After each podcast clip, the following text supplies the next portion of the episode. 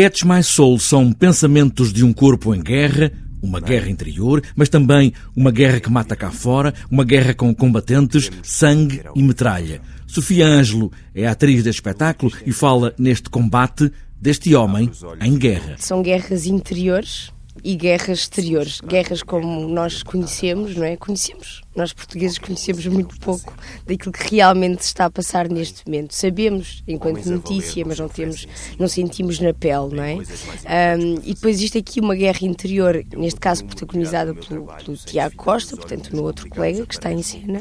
E ele de facto tem muitas guerras interiores e vai falando sobre algumas experiências e algumas memórias do que é um corpo em guerra. Há sempre muita gente a gritar e a falar alto nas ruas e à porta de casa como se a qualquer momento pudessem arrombar a porta. Em Catch My Soul é dito que os novos soldados são formados durante o sono, numa guerra interior, com ringues de boxe e vozes de comando. Uma voz sempre uma voz. A minha figura cênica, portanto, a minha personagem uh, é uma espécie de voz de comando que também brinca de uma maneira muito sarcástica sobre estas guerras e, portanto, há aqui um, um paralelismo entre as guerras que realmente nós temos ideia da forma mais ou menos como estão a acontecer e esta questão do conflito interno que isso nos provoca, não é? que isso nos convoca.